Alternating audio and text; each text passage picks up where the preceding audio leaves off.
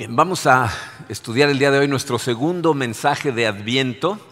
La verdad es que estoy impactado con la velocidad a la que está pasando el tiempo. No les impacta a ustedes que se acabó otro año, pero bueno, estamos en el Adviento. Adviento o advenimiento es una palabra eh, que proviene del latín adventus, que significa venir, venida, llegada.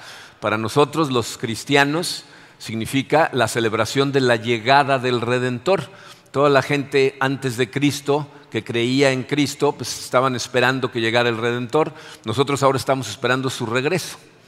El segundo adviento, que va a ser cuando Dios venga, eh, Jesucristo venga ya no como bebito, sino como el Rey de Reyes a consumar todas las cosas. Pero bueno, eh, lo que nosotros hacemos aquí en Comunidad de Fe cada año, eh, durante esta época del año, es tratar de ayudarnos a todos a sintonizar a nuestros corazones a las cosas correctas. Porque durante esta temporada, al igual que en un montón de diferentes temporadas del año, la maquinaria comercial de nuestra sociedad nos bombardea todo el tiempo con mensajes que lo que tratan de lograr es que pongas tu mente, pero en las cosas equivocadas. O sea, piensa en todas las celebraciones que la sociedad ya nos ha vendido. ¿no? Piensa, por ejemplo, en eh, el Día de las Madres o el Día del Padre.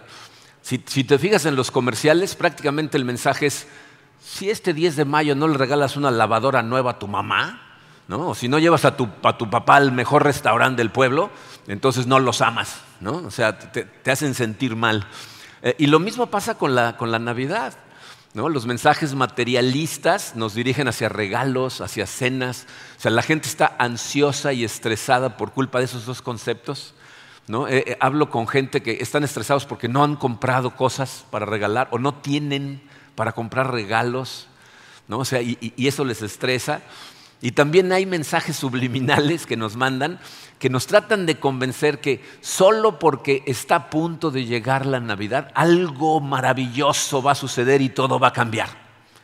Entonces la gente está esperanzada, no están contando los días a que llegue la Navidad y por eso cuando la temporada pasa, el resultado es cientos de miles de personas deprimidas, ¿no? Porque pues, termina la Navidad, bajas las luces, bueno, los que las bajan, porque unos nada más las desconectan, ¿no? Pero bajas las luces, ¿no? Eh, quitas los adornos, sale el árbol, de repente la casa se ve más vacía, ya no se ve tan alegre, nada realmente sucedió, y entonces estamos totalmente apachurrados.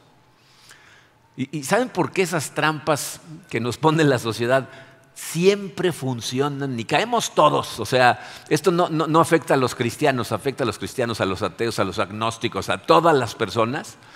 Porque la Biblia nos dice que Dios puso en lo profundo del corazón del ser humano el conocimiento de la, de la eternidad. Es decir, el conocimiento de la existencia del eterno que es Dios.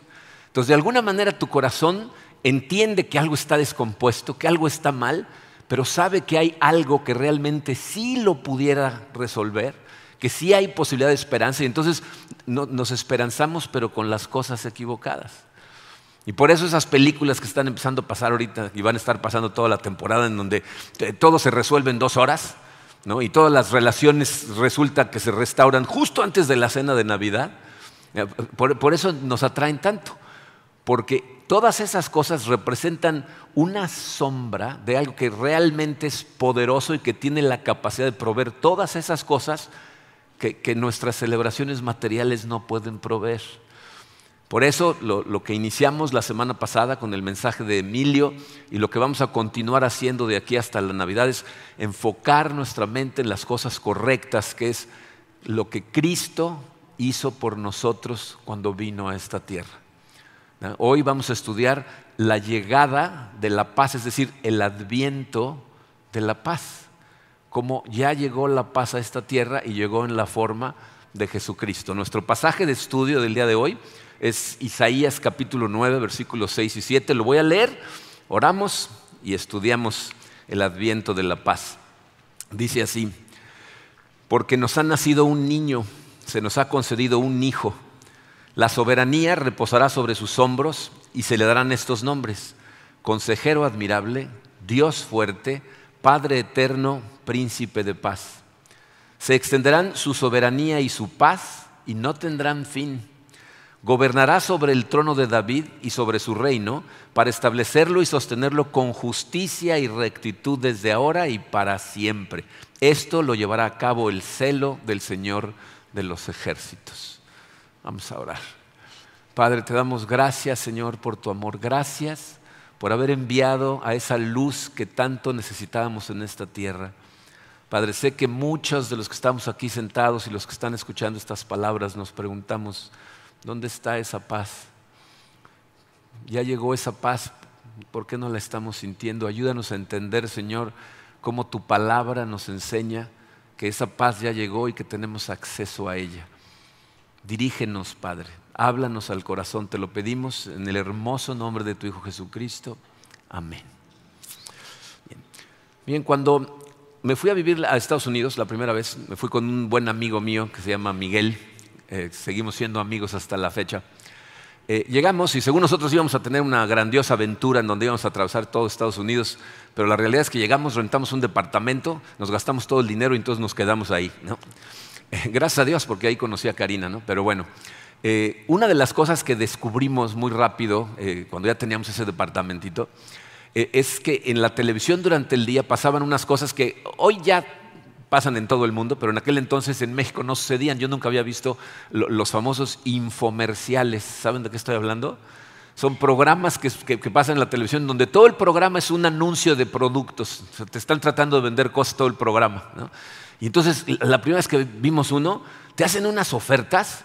Te dice, compre este sartén que es el mejor sartén que se ha inventado en la historia del mundo va a durar para siempre, puedes pegarle de martillazos, meterlo al horno a 500 grados, no le va a pasar nada, está garantizado de por vida y cuesta solamente 15 dólares. ¿no? Entonces digamos, oh, el mejor sartén del mundo. Y si lo compras en los siguientes 10 minutos, te mandamos dos sartenes, ¿no? o sea, te, hacen unas ofertas así, ¿no? Y entonces Miguel y yo caímos redonditos, ¿no? Entonces me acuerdo que sacaron un, anuncio de unas como, una, como ollas de barro, parecían como para hacer fondue, ¿no? De, barro muy bonitas, cuatro ollas por no sé cuánto dinero. Y dije, esas hay que pedir. Y a Miguel le gustaron unos contenedores que parecían como de cobre, ¿no? Este, entonces se veían así una bueno, los pedimos, ¿no? Y a las dos semanas llegaron por correo y ¿qué creen? ¿no? Descubrimos que nos habían engañado, ¿no? Las ollas esas de barro parecían tazas de té, eran unas ollitas así, que la foto te la enseñaban de este tamaño, cuando llegaron dijimos, ¿estas son? y las otras eran de aluminio pintado, o sea, ¿qué descubrimos? Que en ese entonces, por lo menos, la gente en esos infomerciales prometían mucho, pero entregaban muy poco no cumplían todo lo que prometían. Y estudiando acerca de este asunto de los regalos que trajo Jesucristo, yo me pregunto si no le pasa eso a mucha gente con respecto al Evangelio de Cristo. ¿No? Eh, eh, porque el Evangelio de Cristo nos dice, si tú pones tu fe en Jesucristo, en el hecho que Él murió por ti en la cruz, entonces tienes vida eterna, el perdón de tus pecados y mientras estés en esta tierra, paz. Y mucha gente que es cristiana dice, ¿y dónde está esa paz? ¿Por qué no siento paz? a lo mejor te preguntas si el Evangelio no promete muchas cosas que, realmente no cumple. Porque si somos honestos, ¿cuántas personas cristianas conoces tú que están llenas de ansiedad, de depresión, que, se están tronando los dedos, que no pueden dormir por ciertas cosas? ¿Por qué pasa eso? Y la respuesta a esa pregunta realmente es muy simple. Lo que sucede es que mucha gente quiere los beneficios del reino de Dios, pero sin el rey. O sea, queremos recibir todos los beneficios que el reino de Dios nos promete, pero no queremos que el rey reine sobre nuestras vidas. Queremos seguir sentados en el trono de nuestra vida, pero que vengan todos los regalos del rey. Yo estoy convencido de que si tú dejas a Jesucristo, que es el Rey soberano del universo, entrar y reinar totalmente en tu corazón, ibas a experimentar esa paz verdadera que la Biblia nos promete. Pero ¿escucharon lo que dije? Si tú lo dejas entrar y reinar en tu corazón, tú eres el que tiene que permitirle a Dios reinar en tu corazón para que su paz te invada totalmente a ti y a todo lo que hay a tu alrededor. Todo es impactado por la paz de Dios. Y claro, la pregunta para mucha gente es, pero ¿cómo hago eso? ¿Cómo puedo lograr llegar a ese punto? Bien, una cosa que nos puede ayudar a confiar verdaderamente en las promesas presentes y futuras acerca del Evangelio es analizar las promesas que se hicieron en el pasado y cuál ha sido el resultado de esas promesas que se hicieron. Entonces, por eso vamos a estudiar el día de hoy ese versículo en Isaías 9. Antes de leer otra vez Isaías 9, quiero darles un poquito de contexto para que entiendan qué es lo que está pasando en Isaías 9. Dos capítulos, tres capítulos antes, en Isaías capítulo 6. Eh, el, capítulo 6 es uno de los capítulos más famosos del libro del profeta Isaías porque es el momento en el que Isaías entra al templo y ve la presencia de la gloria de Dios. Mucha gente ha leído ese capítulo. Pero cuando empieza, dice, el año en que murió el rey Usías, entra Isaías al templo y ve la gloria de Dios.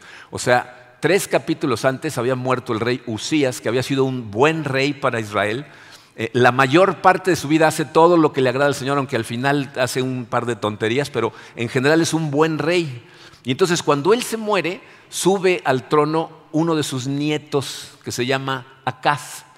Y Acaz, eh, la verdad es que, eh, contrario a su abuelo, hace lo opuesto a agradar a Dios se entera rápidamente que dos reyes, el rey de Aram y eh, Edom, se, van a aliar para irse en contra de Jerusalén. Y entonces Dios le manda a decir a través del profeta, no te preocupes por esos dos reyes. Yo me voy a encargar de ellos. Tú tranquilo, tú haz lo que sabes que tienes que hacer. Pero este lo que hace es se va y le pide ayuda al rey de Asiria, se vuelve su vasallo le dice, ayúdame a defenderme de estos dos reyes y yo de ahora te voy a dar a ti. Este, le, le, manda todo el oro que está en el templo del Señor al rey de Asiria. Luego lo va a visitar, ve cómo está el templo de los dioses de Asiria, regresa a Jerusalén, remodela el templo de Dios para adorar entonces a los dioses de Asiria. Dice, Él me va a proteger. El rey de Asiria es poderoso. Y entonces lo que sigue después, en los capítulos 6, 7 y 8, Dios le dice, bueno, ahora por tarado, no literalmente, ¿no? pero le dice, por rebelde, por, por no hacerme caso, va a venir una época de terrible oscuridad para el pueblo de Israel. Ahí va a suceder que el pueblo de Israel va a terminar en el exilio.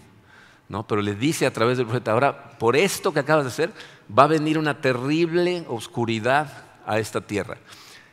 Pero en el capítulo 9, lo que Isaías les va a decir es que no siempre se van a quedar en la oscuridad.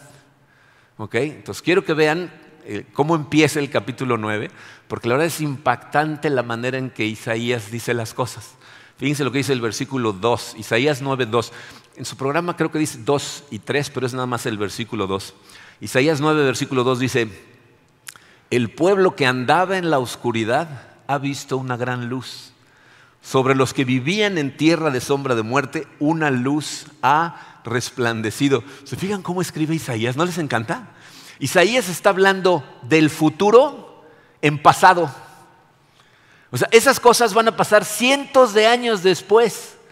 Pero Isaías dice, el pueblo que estaba en la oscuridad ha visto una gran luz. Le está diciendo, esto va a pasar, ya pasó.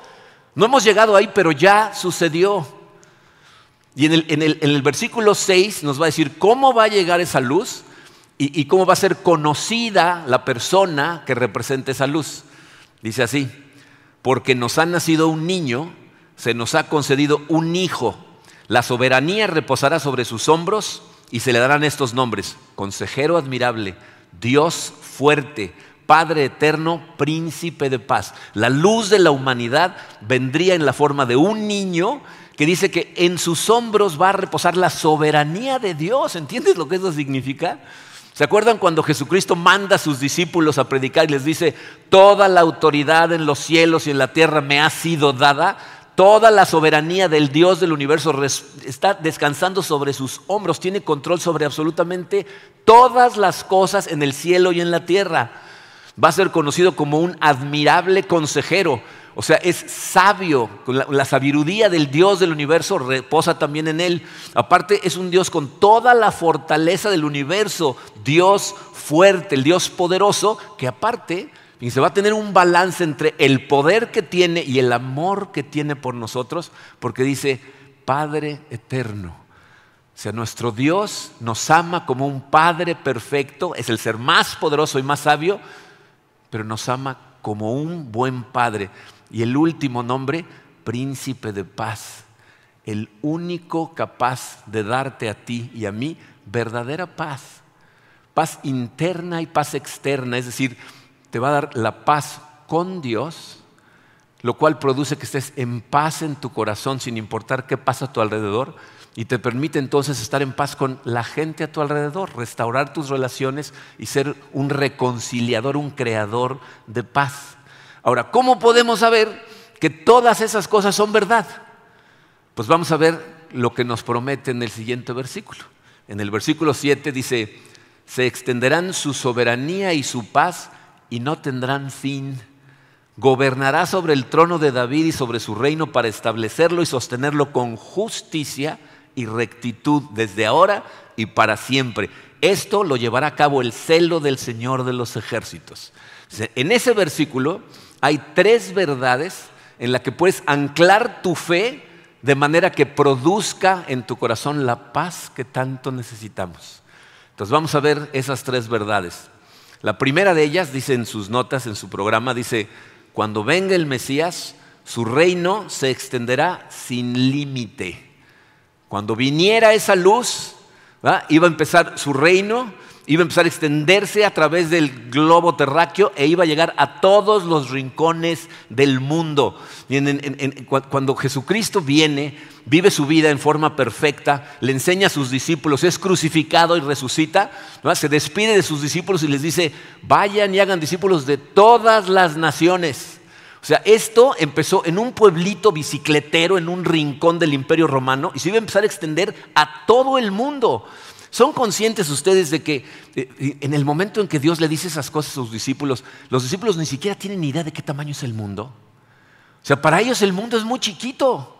No, cuando dicen, vayan hasta Samaria, los confines de la tierra, dicen, hasta Samaria, válgame Dios, ¿no? Eso es como si aquí dijéramos, tienen que ir a predicar hasta Tizimín. No, hombre, hasta allá. ¿No? O sea, pensaban que el mundo estaba muy chiquito. Vean ustedes el, área que cubrieron los discípulos plantando iglesias. O Pablo, que fue el, el, apóstol de Cristo que estuvo plantando iglesias por todo Asia Menor, si tú en un mapa, yo tengo un mapa del mundo en mi oficina, y si tú pones un círculo alrededor de toda el área que visitó Pablo desde Jerusalén hasta Roma, el círculo no es más de tres centímetros del mundo. No tenían ni idea. Y sin embargo, empezó a crecer su reino sin límite. ¿Ustedes tienen idea de cuántos cristianos hay hoy en día en el mundo? Se, se calcula que en este momento hay más de 2.560 mil millones de cristianos. O sea, miles de millones de personas se identifican como cristianos.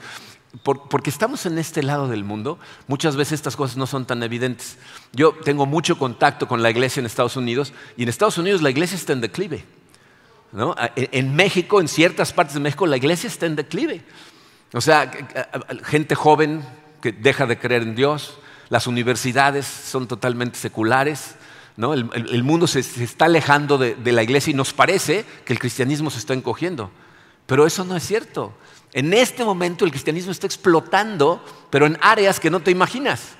En toda la parte abajo del Sahara, en África, en Asia, en China, el cristianismo está explotando de una manera increíble. Está creciendo por todos lados. Dice, nuestra Biblia se ha traducido 736 lenguajes diferentes, la Biblia completa.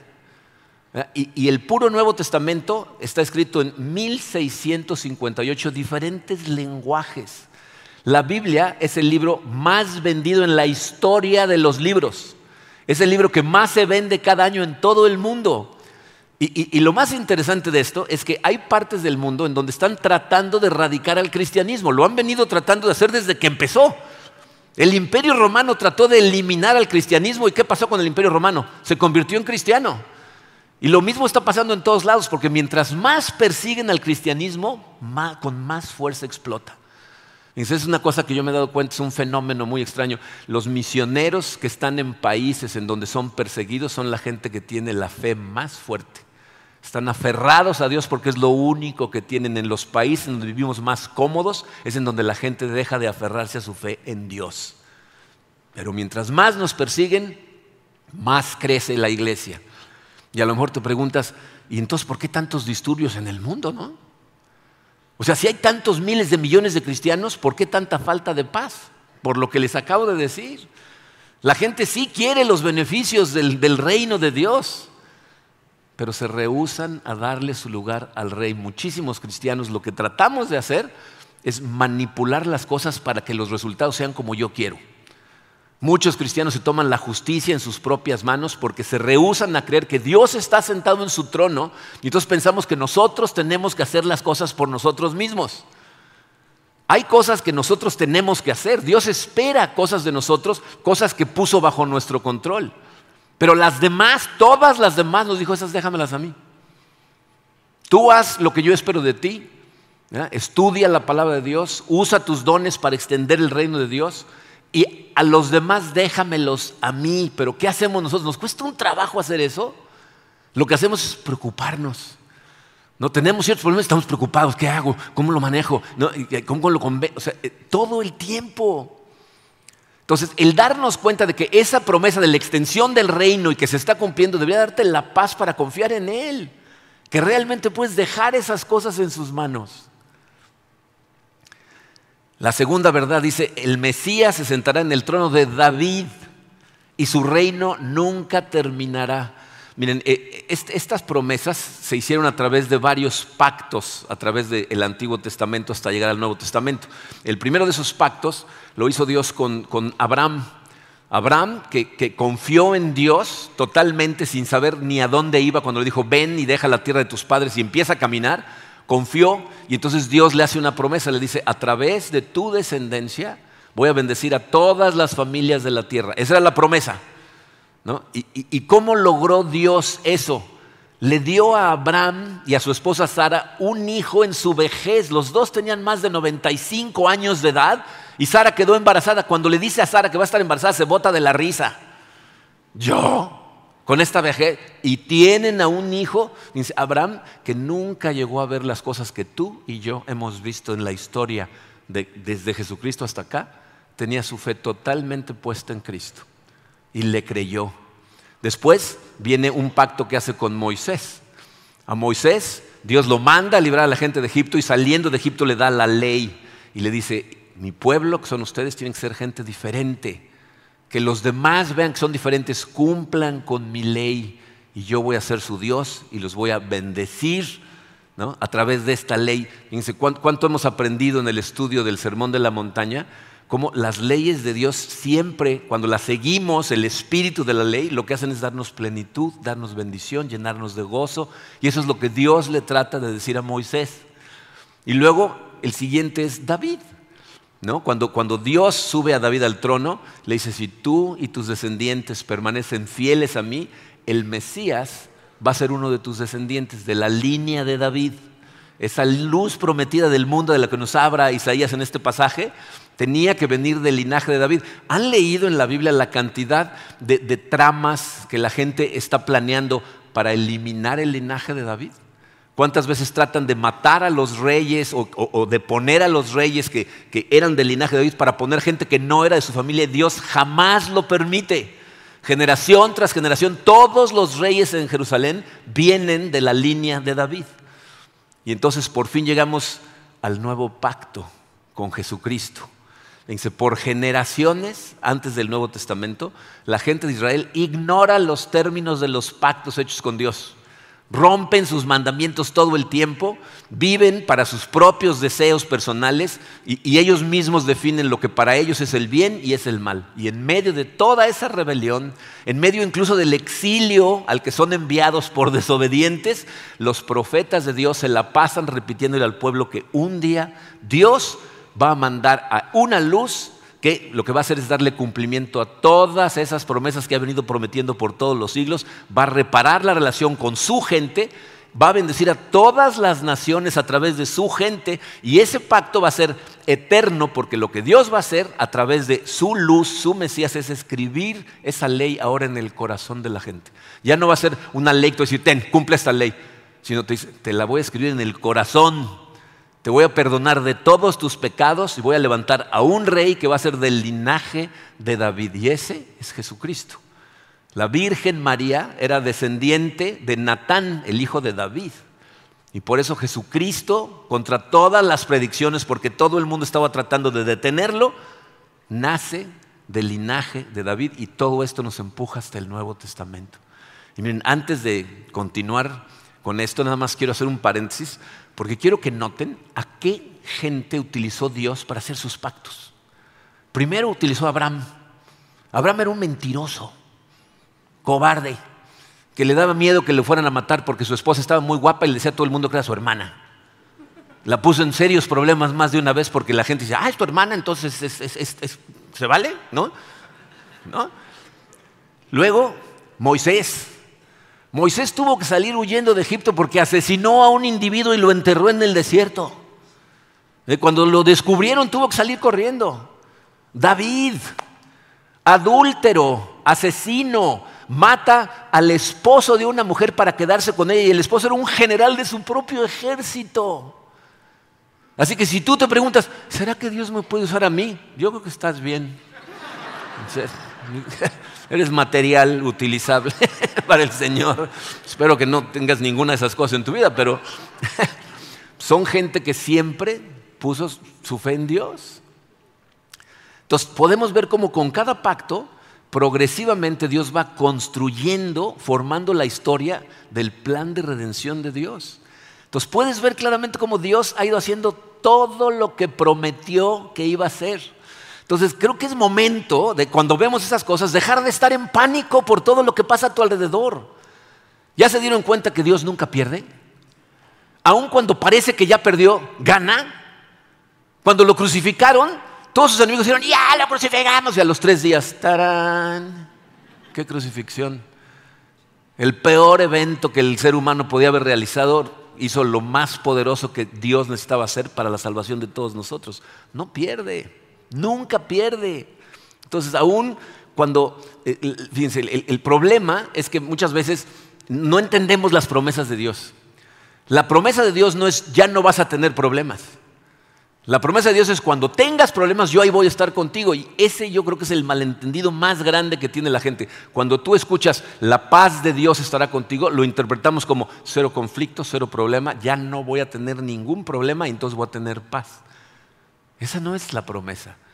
En este mundo vamos a enfrentar problemas, la Biblia nos los dice. Y lo que Jesús nos ofrece es una paz que sobrepasa toda circunstancia enfrentemos lo que enfrentemos, si tú confías totalmente en que Él está sentado en el trono y le dejas las cosas a Él, Él inunda tu corazón con paz. Pero tenemos otro reto, fíjense, el número 3 dice, el Mesías establecerá y sostendrá su reino con justicia y rectitud. Esa es otra promesa de Dios. ¿no? Es la, la parte de en medio del versículo 7 Dice, gobernará sobre el trono de David y sobre su reino para establecerlo y sostenerlo con justicia y rectitud, desde ahora y para siempre. Si, si tú pudieras poner tu fe en el hecho de que el reinado de Jesucristo es justo y recto, te ahorrarías una cantidad de problemas y de dolores de cabeza. Entenderías que tú no tienes la necesidad de vengarte de nadie. Cuando la gente te hace cosas y realmente te hace cosas, no hay necesidad de venganza.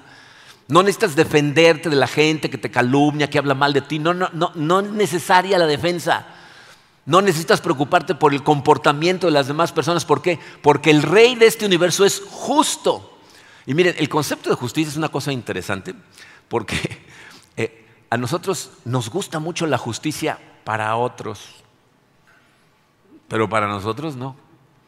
¿No? ¿No les pasa cuando ven a una persona que se pasa un alto? Piensas, ¿dónde está la policía cuando se necesita? ¿No? O sea, para que lo detengan. O sea, queremos justicia para los demás, pero para nosotros queremos misericordia. Y fíjense, una de las cosas más admirables sorprendentes de forma negativa acerca de eh, la naturaleza humana es que la justicia nos sorprende, nos molesta. La misericordia casi casi la demandamos.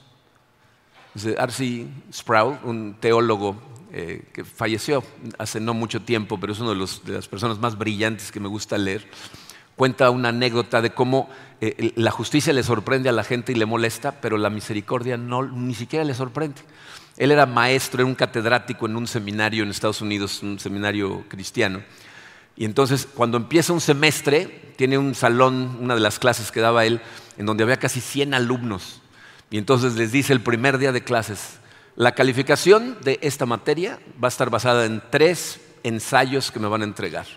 Toda la calificación proviene de esos tres ensayos y los van a entregar el primero en esta fecha, el segundo en esta fecha y el último en el último día del semestre, que es esta fecha. No hay prórrogas y de ahí viene el 100% de su calificación. ¿Entendieron? Sí. Pasa el primer término, llega el día de la entrega del primer documento y de sus 100 alumnos, aproximadamente 20 de ellos no traen su papel.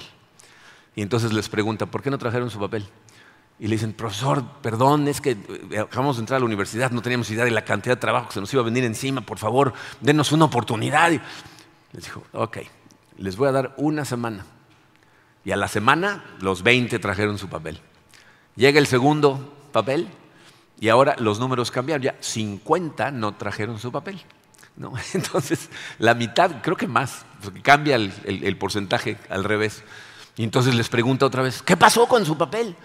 Profesores, que se nos juntaron todas las materias, no sabíamos que al mismo tiempo nos iban a pedir tantas cosas. Por favor, denos una oportunidad. dijo, ok, dos días. En dos días tráiganme el papel. Y a los dos días todos trajeron su papel.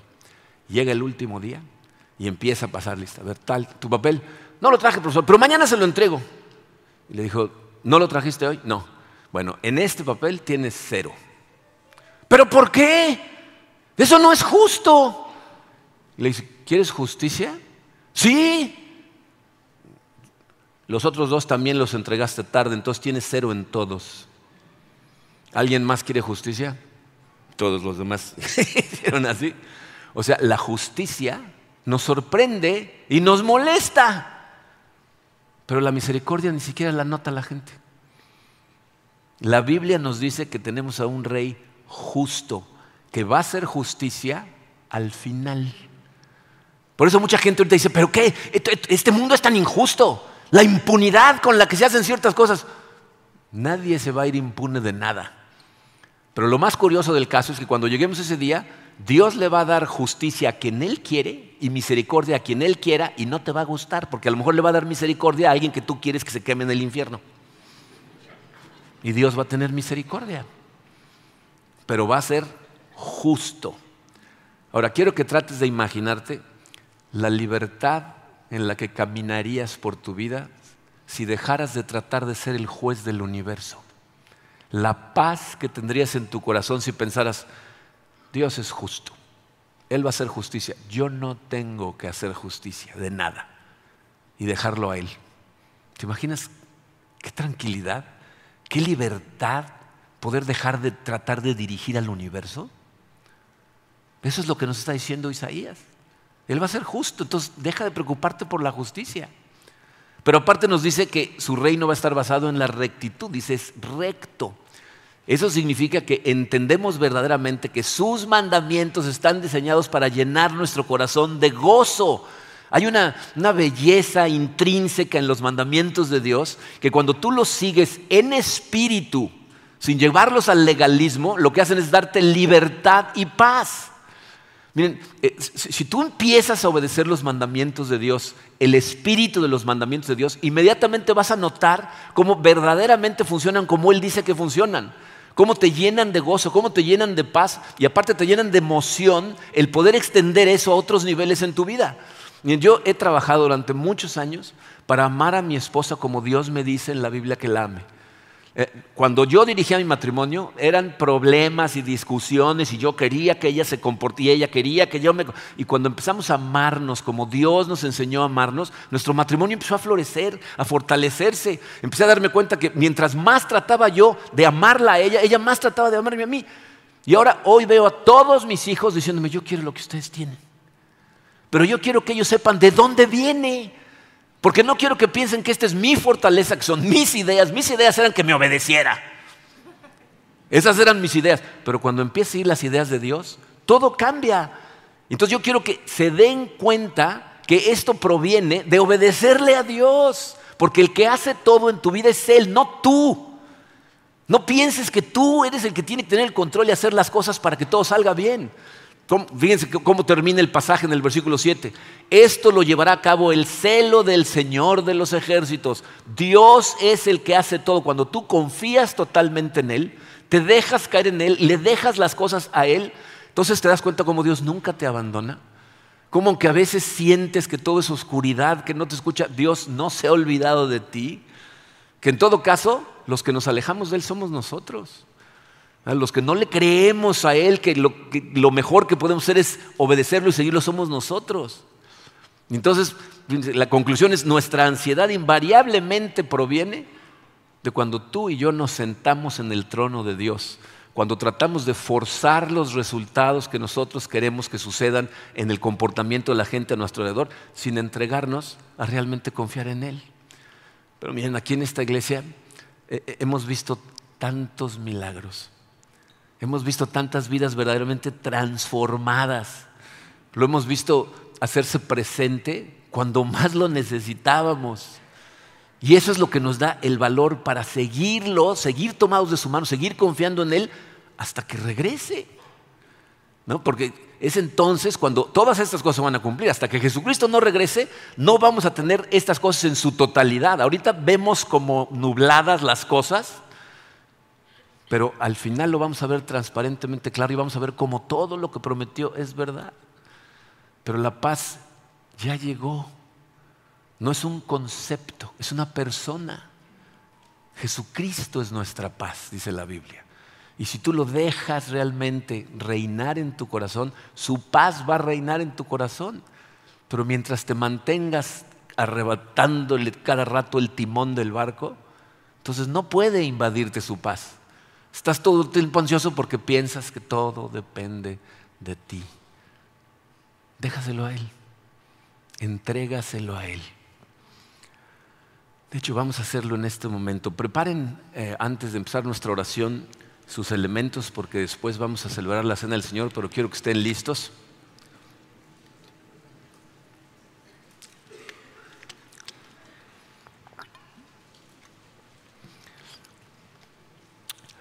Confíen en mí y cierren sus ojos por un momento y vamos a considerar algunas cosas. Es probable que eh, en esta temporada o desde hace cierto tiempo para acá estés batallando seriamente con experimentar la paz de Dios en tu corazón. No sé qué circunstancias te están rodeando, eh, qué problemas pueden ser los que te tienen ahí, qué tipo de tormenta estás viviendo. Pero si en este momento te está costando trabajo realmente sentir la paz de Dios en tu corazón, levanta tu mano con confianza. Extiende tu mano hacia el cielo.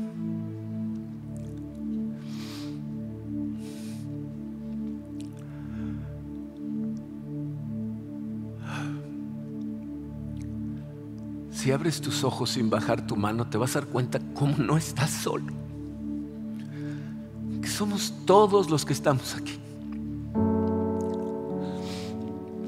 Bajen su mano. Y ahora quiero que pienses en qué es eso que te está quitando la paz. Ponle nombre. Identifícalo claramente qué tormenta, qué situación, qué persona en tu vida te está quitando totalmente la paz. Y ahora vamos a llevarla a los pies de Cristo. Padre, Señor, sabemos que tu palabra nos promete que tu paz ya llegó en la persona del Señor Jesucristo. Y sé, Señor, que si estamos escuchando estas palabras es porque tú quieres que tengamos paz. Confesamos, Señor, que no la experimentamos, pero que la deseamos con todo nuestro corazón. Así que en este momento, Señor, vamos a poner a tus pies eso que nos está quitando la paz. Te lo entregamos a ti, Señor. Libéranos de pensar que tenemos la responsabilidad de controlarlo. Llena nuestro corazón con la seguridad de que tú estás en control, de que tú vas a manejar esa situación y de que tú utilizas absolutamente todo para el bien de quienes te amamos. Soltamos ese peso en este momento y te lo entregamos a ti, Señor. Confesamos, Señor, que hemos fracasado en confiar en ti al grado de no estar ansiosos y preocupados por tantas cosas. Ayúdanos, Señor, a, dejar de controlar el universo, a bajarnos del trono, rendirnos a ti y dejarte reinar. Ayúdanos a saber que todo va a estar bien y que podemos verdaderamente dejarnos caer en ti con toda confianza. Te agradecemos, Padre, que la única razón por la que cada uno de los que estamos aquí podemos experimentar esa verdadera paz es por el sacrificio que tu Hijo Jesucristo hizo por nosotros. Si Él no hubiera entregado voluntariamente su vida en esa cruz, seguiríamos esclavos a nuestros pecados, esclavos a, nuestra ansiedad, a nuestra depresión, a nuestra necesidad de control. Pero gracias a Él, el día de hoy podemos ser libres de todas esas cosas. Y por eso, Señor, con amor, con gozo en nuestro corazón, celebramos y participamos de la cena del Señor. Gracias, Señor Jesucristo, por entregar tu cuerpo voluntariamente. Gracias por comprar vida para nosotros al permitir que tomaran la tuya. Recordamos ese sacrificio mientras nos comemos este pan comemos el pan.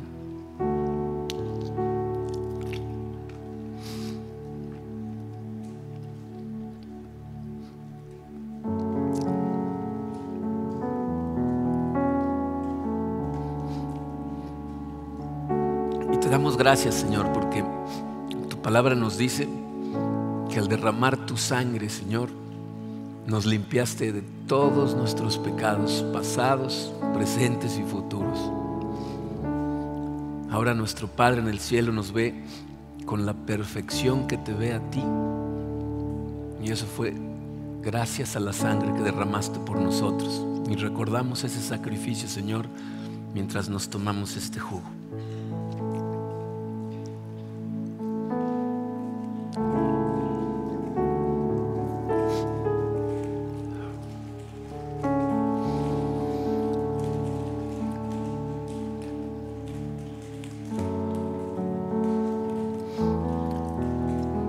Padre, que en este momento tu Santo Espíritu llene nuestros corazones, nos ayudes a experimentar la verdadera paz que viene de ti, que nos recuerdes en todo momento que ahí estás con nosotros, que tú estás en control y que podemos regresarte toda ansiedad que llegue de nuevo a nuestros corazones, porque estás a una oración de distancia. Ayúdanos a entregarte cada mañana cada noche, Señor, el peso que traigamos en nuestro corazón y que a cambio tú nos llenes de tu paz. Te pedimos todo esto, Señor, en el poderoso nombre de tu Hijo Jesucristo.